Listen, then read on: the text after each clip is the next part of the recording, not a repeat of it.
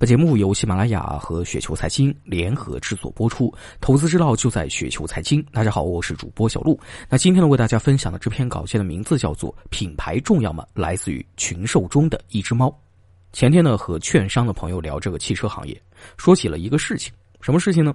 就是现代的这个豪车品牌啊，捷恩斯获得了知名汽车网站 Motor Trend 公布的年度车型的冠军。那这个品牌呢，是二零一五年才独立，短短几年的时间就在美国市场打出了一片天。二零一七年，在美国的豪车销量排行榜上的表现呢，也是非常的好。具体的排行呢，咱们可以看一下节目简介中的这两张图片。那这个成绩呢，其实是很好的，我们可以看到超过了很多传统的豪车品牌。捷恩斯的卖点是质量在和其他品牌差不多的情况下，性价比优势突出。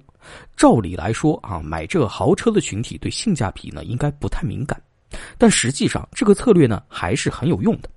我就问我的朋友啊，如果这个品牌在国内买，有没有可能几年呢就做到这个业绩？他斩钉截铁的说不会。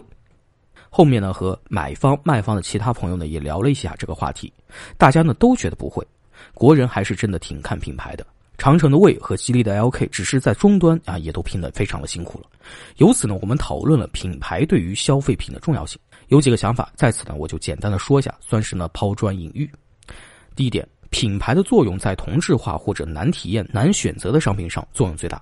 换句话说，就是还要看具体的品类，例如酵母，除了安琪以外，还有国安、乐斯福等，但我们可能会倾向于安琪，葵花籽也一样。超市里恰恰的品牌呢也还可以，家用电器里即使长期用起来，格力、美的、海尔甚至海信呢都没有什么太大的差异，大家呢也还是倾向于买格力。而汽车作为体验感很直观、有差异的产品，人们呢自己呢比较能够直接做比较，从而做决定。那第二点，品牌的作用还看民族性和地域。美国呢是个神奇的地方，它成就了雷克萨斯，也成就了捷恩斯。美国人也看重品牌，但似乎对品牌没有国人那么看重。欧洲也是。现在的车在德国也卖得非常好，欧洲呢也成就了华为的手机业务。由于历史的这个原因啊，东亚社会对进口货都有不同程度的迷恋，即使是日本也是一样。朋友吐槽说，某果还是有一些装那啥的需求，可能相对来说，阶层之间呢，经济收入差异越大的社会，对这点呢就越注意。这个呢也适用于其他高端或者豪华品牌。那第三点，品牌的作用会随着社会发展在逐步的弱化。品牌呢，以前有个很重要的作用是区分和锚定作用。如果商品的总体质量都能够达到一定的程度，信息鸿沟消失，获取信息变得扁平化，可能大部分的品牌会失威。